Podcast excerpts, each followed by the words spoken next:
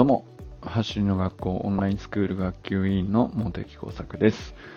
普段は国立研究開発法人海洋研究開発機構の気象学者として研究論文を書いたり本を書いたり DMM オンラインサロン茂木工作海空研究所の運営をしたりしている46歳のび盛りです。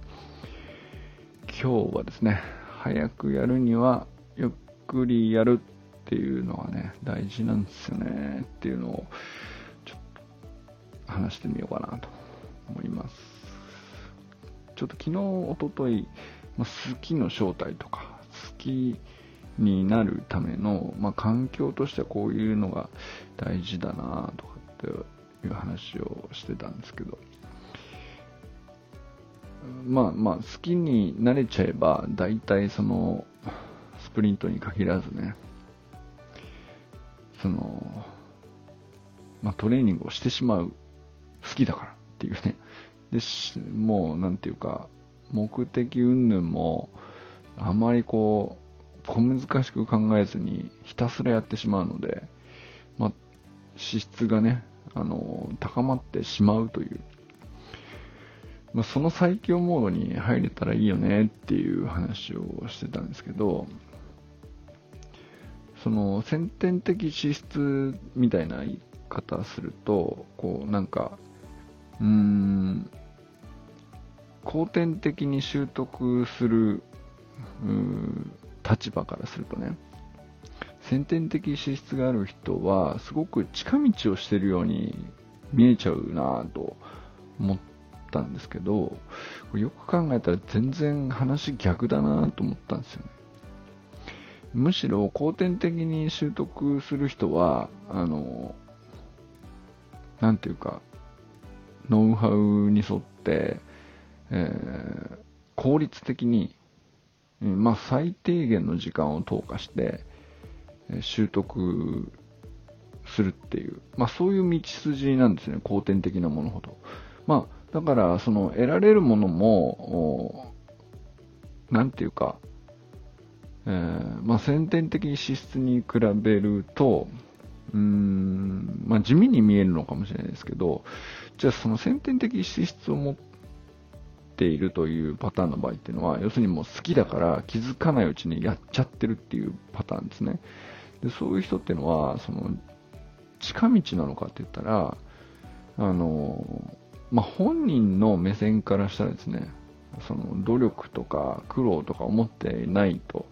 いう意識は確かにあるかもしれないけど、うん、いや、めちゃくちゃ遠回りじゃない？っていうね。なぜなら膨大な時間を投下してるんですよ。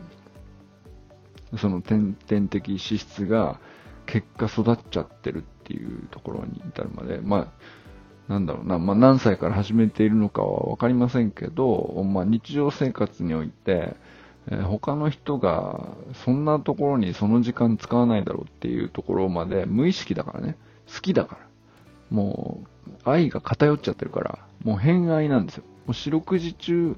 そこになんか、あの目がいっちゃってるとか、考えがいっちゃってるとか、そのスプリントの、だから、ガトリン愛が止まらない善の、善くんとかさ、あの、それはさ、そうなるよねっていう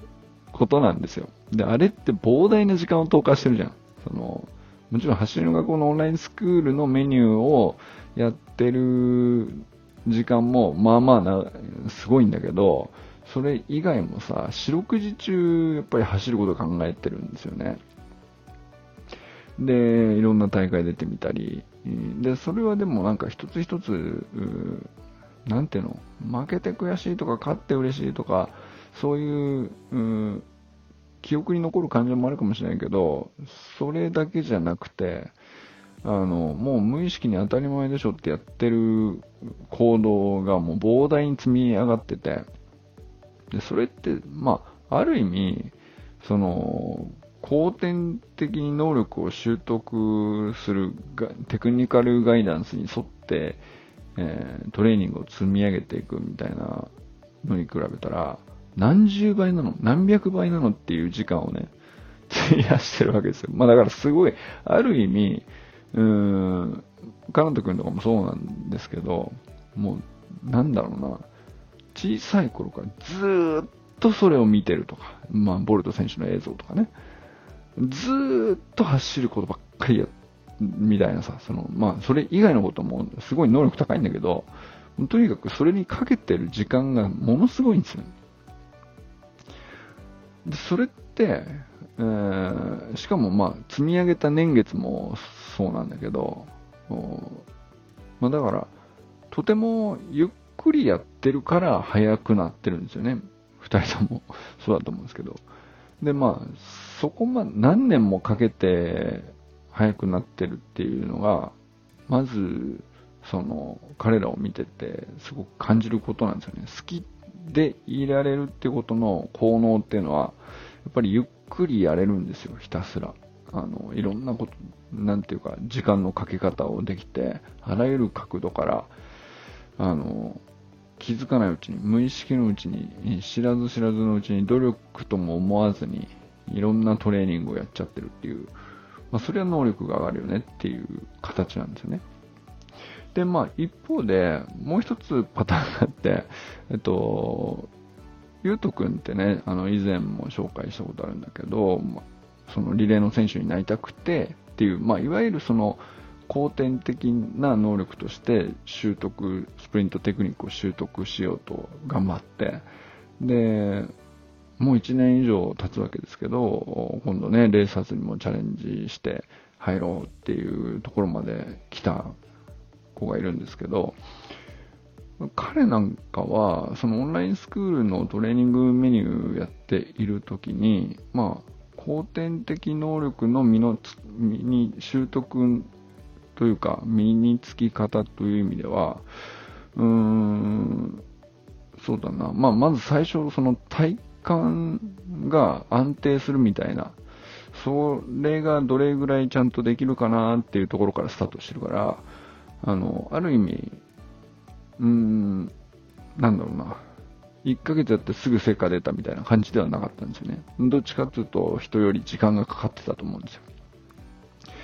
まあ1年はかかってないけど、10ヶ月ぐらいかかって、でも本当に最終的には、あの、リレーの選手になるっていう目標をね、あの、達成して、本当になんか感動的だったんですよね。去年一緒にサタデーナイトミーティングで、目標を達成できましたっていう発表を本人からしてくれた時の会があって、校長の前でね。なんか、あの、今思い出しても泣けるぐらいすごい感動的な回があったんですよね。なんか、その校長もかつてのね、挫折した頃の自分のこととかすごい思い出されて、それで、ゆうとくんもね、その、挫折というか、本当に立ち尽くすほどの悔しさに、まあ、まずその学校でそういう出来事があって、で、お父さんと一緒に1年頑張ってきて、最高の最後であの結果出ましたみたいなことあったんですけど、でもその彼も、なんだろうな、すぐ速くなったんじゃなくて、ゆっくりやったんですよね。ゆっくりゆっくりやって、ゆっくり速くなっていったんですよ。で、そういうタイプの子って、あの、他にも結構何人かいるんですけど、ゆっくり速くなった人って、あの、なんていうのかな、崩れにくいというか、あの、劇的に良くなるみたいな、そういうタイプの感激とかじゃないんですけど、必ずこう、積み上げていくんですよね。確実に。再現性が高いですね、だからね。なんか、あのー、あの時調子よくできてたんだけど、なんか、最近ちょっとここ噛み合ってないですみたいなことが、結構ね、やっぱりあるんですよね。スプリントだってそんな単純じゃないので、うんと、基本のドリルをちょっとずつ積み上げていけば、基本的には、あの、初心者はね、特に、あの、効果が出やすいんですけど、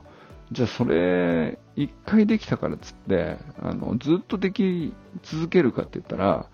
あのやっぱり繰り返し何度でもその基本に立ち返って固めて、立ち返って固めて、で、体格だって変わっってきたりしたら、その、精度をもう一回磨き直すのに、伸びしろっていくらでも見つかったりするし、で、まあそういう意味ではですね、こう早く結果が出た場合、あの、それはそれで素晴らしいことなんだけど、やっぱりその、崩れたりとか、あの、条件が急に噛み合わなくなって、整わなくなって、えー、元に戻っちゃうとか、結構多いんですよね。でも、一方ではやっぱり本当に速くなる、実力として本当に速くなってるっていうことになるには、やっぱゆっくりやってる人って強いんですよね。なんか、本当に自力をこう積み上げていっているので、すごく再現性があって、あの、ゆっくりな分だけ身についたものは決して元に戻らない積み上げ方をしてる感じがあって、やっぱりでも、その、物事ってそっちの方がやっぱり実力と言われるやつなんだろうなと思ったりするんですよね。だから、で、結局そのゆっくりやると時間がかかっちゃうから、その成果が出るには、あの、まあ、もどかしいと周りは思うかもしれないし、本人も思うかもしれないですけど、それの効能ってやっぱり本当に大きくて、で、何より大きいのは、まあ、その実力がつくとか言われてもさ、やってる本人からしたら、信じれるか信じれないか微妙なとこあると思うんですよ。だって、あの、タイム出てないじゃんみたいなことは目に見えちゃうからね。例えば。いや、冬はタイム出にくいんですよとか、まあ、そうなのかもしれないけど、でもタイムが目に見えてるっていう方が情報としては強烈なんですよね。だけど、あの、やっぱりえー、もう何にも変え難い効能っていうのは、あの、僕は好きになっちゃうことだと思うんですよ。ゆっくりやってゆっくり身につけていくものって、好きになる確率めちゃくちゃ高いと思うんだよね。これは、早く結果が出てしまう以上に、あの、好きになれちゃうと思うんだよね。これって、あの、多分、人間、その、不思議なもんで、時間かけてじっくり苦労して得たものってさ、あの、愛着が湧いちゃうんじゃないですか。これって別に技術に関わらず、なんだろうな、あの、こだわって作った何か、何でもいいんですけど、やっと、こういう風になれた、みたいな。あの、人間関係でもそうかもしれないし、うん、まあ子供を育てる親だってなんでその子を愛してるのかって言ったら、やっぱり時間かけてすっげえ苦労して、ゆっくりゆっくりこう、やっとここまで来たみたいなのがあるからこそのさ、愛着ってあるじゃないですか。で、それと同じようなことが、その取り組んでるスポーツだとか、あの、技術だとか、学んでいる事柄、あの、取り組んでるチャレンジに対して、やっぱり怒ると思うんですよね。好きになったら無敵だよねとは昨日、おととい言ってみたものの、あの、どうやったら好きになれるんですかっていう話になるじゃないですか。で、まあ、その、その行動をすごく好きでたまらないっていう人がいるコミュニティに飛び込めば確率上がってくるって、まあそれそうなのかもしれないけど、それもちょっと他力本願感があるんですけど、やっぱ自力でそのやって取り組んでることを好きになるっていうのは、あのー、もう絶対条件がやっぱりあって、あの、ゆっくり続けてるっていう、そこしかやっぱり、ね、道はないというか、あの、やっぱ焦ら、目先の成果に焦らず、ゆっくり続ける、地道に続けるっていうことでしか、あの、好きになるっていうことはね、まあ、そうそう、まあ、一目惚れできたらいいんですけど、それはね、あの、その偶然とか、その、なんていうか、運よくっていう、運ゲーではなくて、確実に起こせる方向としてはですね、時間こそが、あの、一番強力だなと思ったりしたんですね。あの、本当ただそれだけが言いたかったっていうことなんですけど、その好きになったら最強だよねシリーズ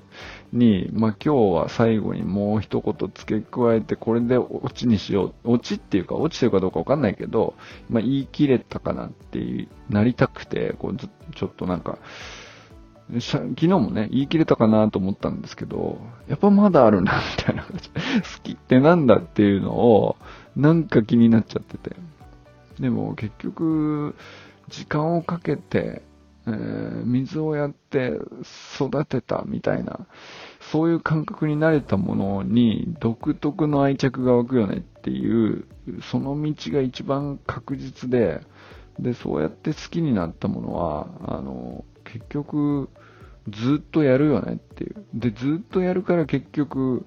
うん、よく、いつしか伸びていくよねと。で、まあ、目先の成果に一喜一憂しなくなるレベルになった人って、ずっとトレーニングするから、強いっすよねっていうね。その、それが砂塚さんとか森弘さんとかのあの姿なんだと思うんですよね。ということで今日はね、早くなるにはゆっくりやるが、あの、結局好きになる道だなと思ったりしました。ということで、これからも最高のスプリントライフを楽しんでいきましょう。 Vamos